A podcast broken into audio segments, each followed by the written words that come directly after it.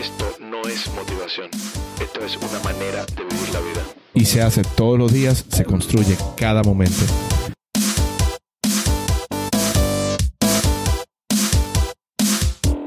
Pues bienvenidos al episodio número uno de nuestro podcast de Mundo Imposible. Mundo Imposible nos dedicamos a crear el mundo que hasta ahora se nos ha hecho imposible lograr y conquistar. No importa si es del área profesional, si es del área personal. Lo más importante es que tú desarrolles tus talentos, lo pongas al servicio de otros, pero sobre todo que te lo goces en cada minuto del día. Mi nombre es Ricardo Tirado y estoy aquí junto con Ricardo Zanavia. Qué interesante porque somos tocayos. Exactamente, y vamos a estar dándole contenido sobre... El contenido de hoy es pierde mucho el tiempo y vamos a darle el intro que este podcast se merece, damas y caballeros. Tú, estás, tú sientes que tú estás perdiendo mucho el tiempo. Tú sientes que hay cosas que tú pudieras hacer más rápido y que te está tomando quizás una semana para hacer algo que te pudiera durar, tú muy bien lo sabes, un día, dos días, quizás una tarde, pero te está tomando un mes te está tomando una semana, te está tomando dos meses o te está tomando quizás el año completo y todavía no lo terminas. Si eso, si resuenas con esta información, entonces el episodio del día de hoy es exactamente para ti.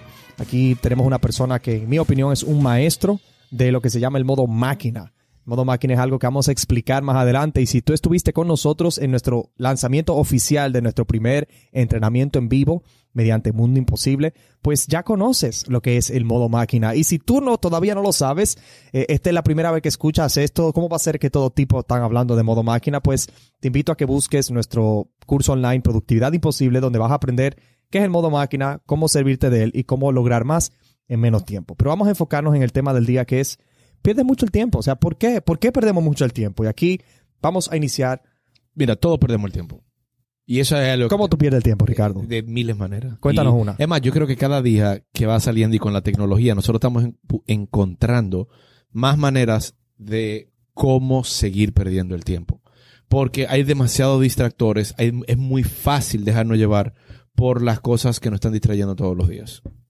Y eh, por eso nos lleva tanto a la conexión personal y por eso debemos estar siempre reenfocándonos, reenfocándonos hasta poder llegar a, a- esa optimización de nosotros. Entonces, yo pierdo el tiempo con el celular, yo pierdo el tiempo a veces en series, yo pierdo el tiempo a veces haciendo nada. Y hacer nada es literal, hacer nada. Tú sabes que hablando de hacer nada, casualmente ayer yo dije, tú sabes que yo como que quiero hacer nada ahora mismo. Me río tanto porque yo dije, ¿sabes qué? Yo voy a poner un, tempora- un temporizador y voy a dedicarme a hacer nada por, por 15 minutos. Y se sintió excelente. Ahora, esto es ser humano. Sí. Y, y entender como humanos que nosotros perdemos tiempo en algo es la primera parte incómoda. Y Yo creo que es una de las cosas con las cuales yo más me he visto involucrado con personas, eh, tratando de que las personas reconozcan la- las cosas que hacen en el día a día. A veces estamos tan en automático que no nos damos cuenta de realmente yo estoy siendo tan productivo como puedo ser, realmente yo estoy sacando el máximo provecho al tiempo que tengo ahora mismo o no.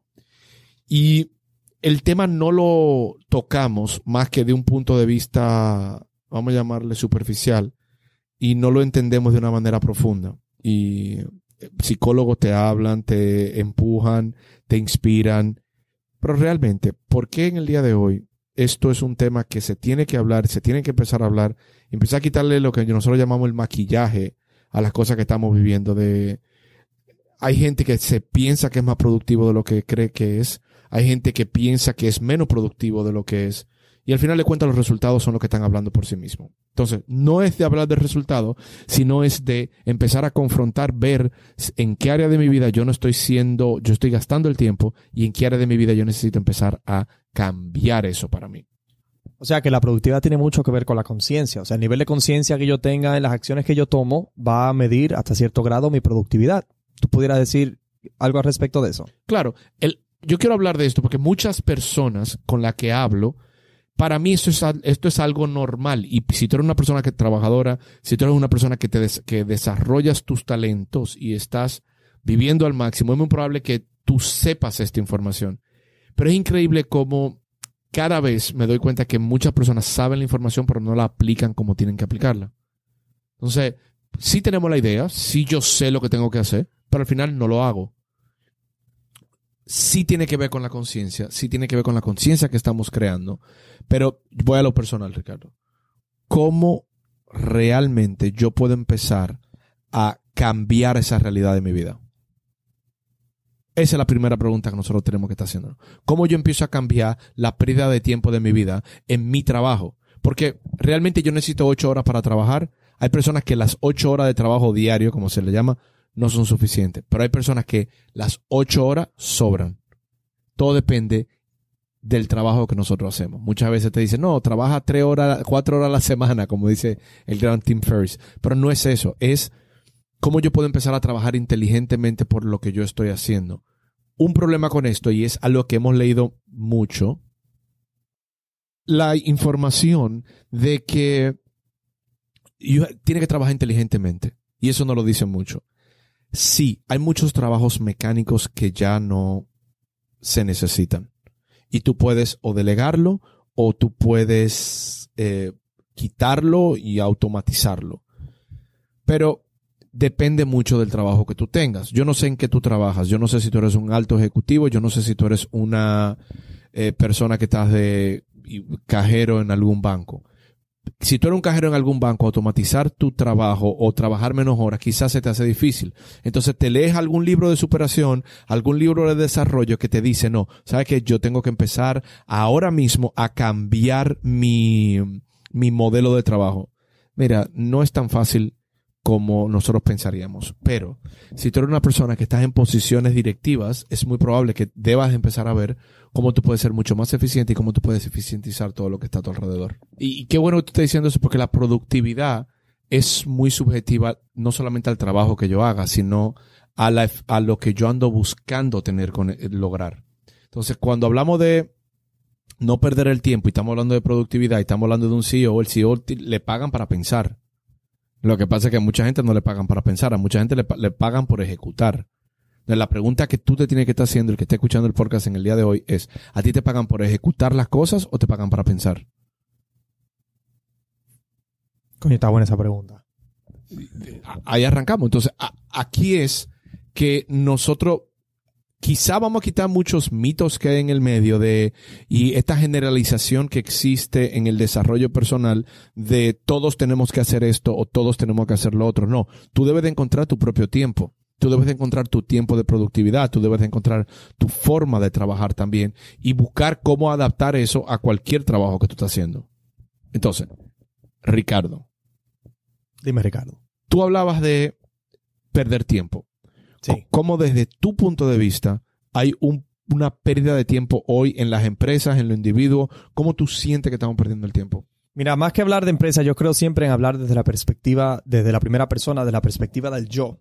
Es el mejor ejemplo que tengo. ¿De qué forma yo normalmente pierdo tiempo? Y viene siendo uno de los grandes detonantes es las redes sociales, otros es mi propio teléfono, donde lo tengo al lado, me llegan notificaciones, me llaman personas y eso me distrae constantemente. Y yo me considero, para crear este contexto, yo me considero una persona que trabaja en, que, que se enfoca en trabajar en cosas que le gusten. Sí, dentro de, los, dentro de las cosas que hago hay cosas que no me gustan tanto, pero en general sí me gustan. Y si ese soy yo, que hago cosas que me gustan y como quiera, tengo momentos donde me, me distraigo ya sea por redes sociales, personas cercanas a mí, ya sea porque esté viendo un video, ya sea porque me entretenga viendo una serie o lo que sea, porque eso también me pasa, pues imagínate cuando sea, imaginémonos una persona que ni siquiera le guste lo que está haciendo, que tanto se permite a sí mismo ser distraído o distraída. Entonces, ¿cuáles serían las bases, las, las reglas más comunes donde las personas se distraen? Redes sociales, que un compañero de trabajo lo esté compartiendo, donde... Otra persona, lo que te pasó en el día anterior y todavía te lo estás cargando en el día de hoy, que son los problemas de la casa que vienen a veces trayéndolo al, al área laboral. ¿Cuándo, ¿Cuándo, me pasó eso? No, a ti no, yo no estoy hablando de ti, aquí estamos hablando en general. Ah, no, porque tú dices cuando te pasó en el día ah, anterior, yo dije, bueno, tú me estás mirando. No, no, no, a mí. No, tiene que ver contigo, pero, pero sí tiene que ver con las personas que lo pueden estar, escuchando esto. Sí. Entonces, hay cómo nosotros y cuál es el modo máquina tanto que hemos hablado. Quizás eso es una solución a, a lo que tú estás viviendo en el día de hoy, pero también eso requiere un esfuerzo de tu parte de poder groundearte, como llamamos nosotros, para no perder ese tiempo. Poder alinearme para yo poder ser provechoso de mi tiempo, sacarle el máximo de provecho para lograr objetivos que yo quiero todos los días de mi vida. Sí, suena fácil. Lo, lo del modo máquina que nosotros tanto hemos y, y empezamos ya a, vamos a llamarle a, A predicar. A predicar. Que nosotros pensamos compartirlo con el mundo desde hace más de una semana ya. Es que, es que el, el modo máquina tiene que ver con mi tiempo. Hay gente que le dice el flow, hay gente que le llama el, la zona. ¿Cuál es mi tiempo en el cual yo estoy dentro y puedo lograr entrar y ser todo lo que yo quiero ser? Algo, quieras un disclaimer del modo máquina. Quieras un disclaimer. En que, que tú utilices el modo máquina para ser más productivo no significa que tú lo vas a utilizar como una excusa para no tratar bien a las personas cercanas a ti. Cuéntame un poco más de eso, Ricardo, porque yo estoy hasta confundido contigo ahora mismo diciéndome eso. Perfecto. Muchas veces las personas cuando entran en el... Muchas Mira, veces- señores, mire, yo me río con esto porque, Ricardo, yo estoy consciente que cuando yo me meto en el modo máquina, no hay quien me hable. no lo- y esto yo- es una casualidad, no lo estoy Es diciendo por ti. casualidad, no es por mí que lo está diciendo, pero no importa. Si lo dice por mí, eh, es bienvenido por eso mismo. Mira, pero, pero déjame terminar Dale, la idea del perdón, modo máquina, ¿no verdad? Entonces, muchas veces entramos en el modo máquina y es como que, ok, ahora mismo estoy en modo producción, me importa lo que esté pasando a mi alrededor, yo me voy a enfocar en lo que esté pasando conmigo ya. Y esto es una excelente forma de pensarlo. Y honestamente, si tú me preguntas a mí, yo creo que hasta la forma más productiva, utilizando la palabra productiva con el propósito de que ser productivo es una persona que consiga resultados. Lo estoy utilizando con ese contexto. Pero cuando nosotros trabajamos con seres humanos, cuando nosotros trabajamos con humanos, aquí es donde viene ya el cambio. Cuando yo estoy trabajando con humanos, yo debo de entender que aunque yo esté operando en este nivel, aunque yo esté operando en el modo máquina, no necesariamente las personas a mi alrededor lo van a entender al mismo nivel que yo lo entiendo. Tips para que cuando entres en modo máquina las personas a tu alrededor pues no se van afectadas de manera negativa o lo que sea. Dejarles saber, crear un contexto. Mira, voy a estar de tal hora a tal hora completamente concentrado. Eh, no me pueden, no me pueden interrumpir ni distraer porque de lo contrario salgo. Entro en una zona donde me concentro absolutamente y probablemente lo que salga de mí no sea lo mejor en ese momento. Pues cuando creamos este contexto alrededor de mi modo máquina, pues ya las personas cercanas a mí están preparadas para saber cómo actuar en el momento en que yo esté en este modo. Y de entonces, por, por cosa que hasta sin querer eso sucede, no herir a las personas cercanas a mí. Eso es lo que yo entiendo. Y si hay algo que tenemos que estar claro es que toda la productividad de nosotros depende de las personas que están a mi alrededor. Qué tan productivo yo soy, no solamente como yo soy productivo, sino también qué tan productivo están siendo las personas que están cerca de mí. Porque a veces hay gente que dice, bueno, yo soy una, yo me metí en el modo máquina y yo logré cosas y yo hice cosas, pero al final de cuentas, por más que yo quiera, solo no voy a lograr la cosa que yo quiero.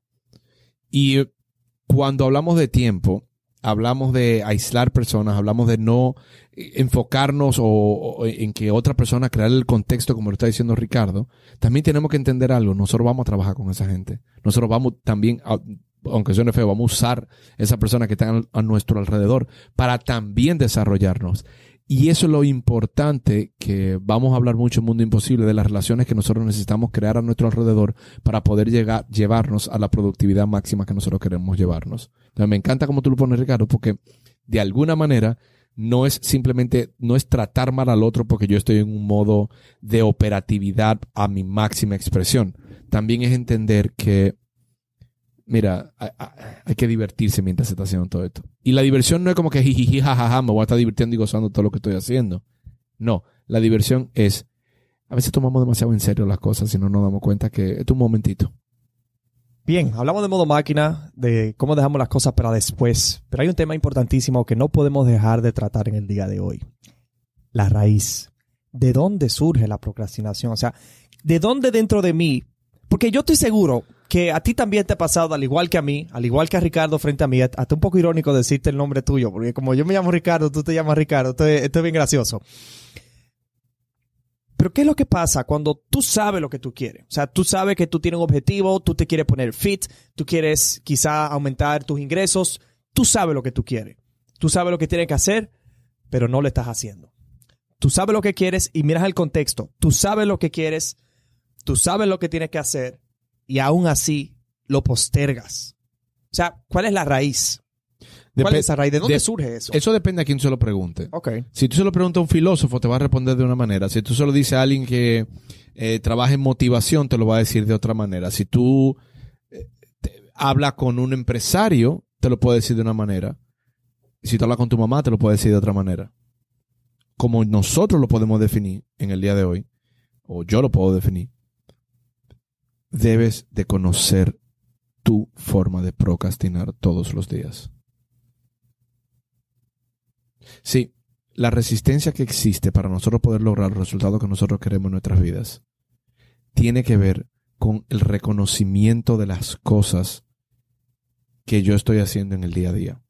Cuando yo estoy procrastinando algo, uno de las o la fuente de todo es la resistencia a enfrentar las cosas y la resistencia a cambiar las cosas. Y esa resistencia en todas las áreas de nuestras vidas hasta que yo no enfrento esa resistencia, empujo la resistencia, la procrastinación se queda conmigo. O sea que, eh, yo no sé si a ti te ha pasado, pero estoy casi seguro que te ha pasado que llega un momento, ya lo voy a hacer. Es como cuando tú tienes miedo frente a algo, que tú te paras, por ejemplo, en el, en el borde de un precipicio, tú te paras y tú miras hacia abajo y tú dices, ay, no, no me puedo tirar, ay, no, no me puedo tirar. Es como si hay una fuerza que te está devolviendo para que no te tires por ese precipicio. Y esa resistencia llega un momento que tú dices, no importa nada, me voy hacia adelante. Y cuando tú te empujas, tú mismo, tú, esa resistencia, tú empiezas a bajarla. La procrastinación funciona de esa misma manera, tú frente a un precipicio, de que después que tú te tires, tú no sabes el vacío que tú vas a sentir en el estómago.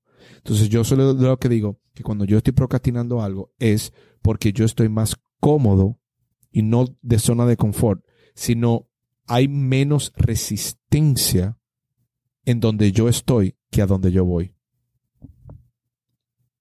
Te quedó de película esa. Cerré ahí como yo quería cerrar. Bien. Sí, está bien, está bien. O sea, me hace, me hace mucho sentido ese tema de la resistencia. Y yo creo que eso nos lleva al, eso nos lleva a nuestro último punto. Y mira cómo toda la cosa tan conectada, increíble como todo esto te conecta.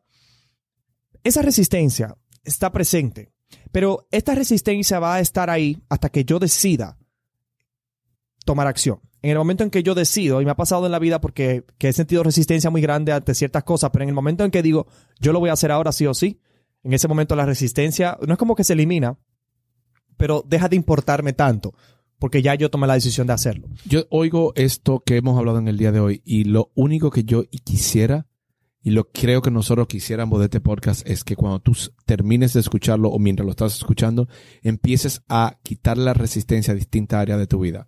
Lo más interesante de esto es que no es porque la gente piensa de, bueno, o muchas personas piensan, bueno, ya lo empiezo a hacer en todas las áreas de mi vida. No, lo único que queremos es que tomes acción en una área. En este momento de, ok, ¿sabes qué? En tal área de mi vida, yo voy a quitar la resistencia, voy a hacer ejercicio ahora. Ay, Ricardo, pero yo estoy escuchando el podcast a las 11 de la noche. Perfecto. Haz ejercicio ahora y por lo menos empezaste a romper la resistencia antes de dormirte. O hasta en un libro, porque y quizá ahora son las 11 de la noche, 12 de la noche y no quiere hacer ejercicio y quiere leer tu libro y el libro es algo que tiene resistencia. Pues también agarra ese libro y léetelo. Sí, es buscar las áreas de mi vida donde yo tengo alguna resistencia a hacerlo y empezar a enfrentarla. Porque eh, la frase, como yo hago una cosa, como yo hago todas las cosas. Tú sabes que eso se oye muy lindo en frase. Claro. Muy, muy lindo. Ay, sí, déjame buscar el área donde yo más resistencia tengo en mi vida y déjame darle para allá. Qué bello, Mm. qué poético. Hermoso suena. El problema no es ese. El problema es enfrentarlo. El problema es tener la valentía y el coraje de querer enfrentar las cosas y decir, tú sabes qué, mi vida hoy puede empezar a cambiar. Porque al final, como tú decías, si nosotros queremos lo imposible y nosotros queremos ir por lo que todavía no ha ocurrido, vamos a tener que empezar a hacer cosas que todavía no hemos empezado a hacer. Pero yo la puedo empezar hace mañana, Ricardo. Entonces ahí es donde viene nuestro último punto del día de hoy, la urgencia. Es de dónde y cómo genero yo esa urgencia dentro de mí para salir de esta línea de pensamiento de, tú sabes que yo lo voy a hacer mañana. O sea, es tan fácil pensar, ah, yo tengo que leerme ese libro, sí, yo lo voy a empezar a hacer mañana. En, en mi caso en particular, Ricardo Sanabia, algo que me ha servido bastante es decirme, mañana yo voy a tener menos deseo de hacerlo. Esto es una, esto es una forma en que yo me empujo. Yo me digo a mí mismo, yo me digo, si esto es difícil hoy, que yo no lo quiero hacer, yo mañana tampoco lo voy a querer hacer. Y va a ser más difícil que ahora, porque ahora mismo yo quizá tengo el tiempo, pero no el deseo. Mañana quizá tenga el deseo, perdón, mañana quizá no tenga el deseo tampoco y tampoco tenga el tiempo y va a ser más difícil. Esa es una forma en la cual yo me empujo a mí mismo y me doy esa, esa urgencia, como que, no, Ricardo, o sea, mañana tú no lo vas a querer hacer tampoco, hazlo ahora.